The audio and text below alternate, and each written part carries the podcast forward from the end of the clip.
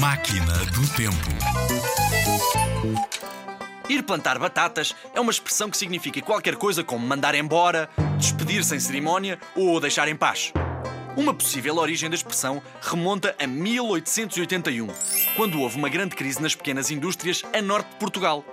Os operários das fábricas eram então forçados aos trabalhos do campo para ganharem sustento, até porque muitos deles eram também lavradores.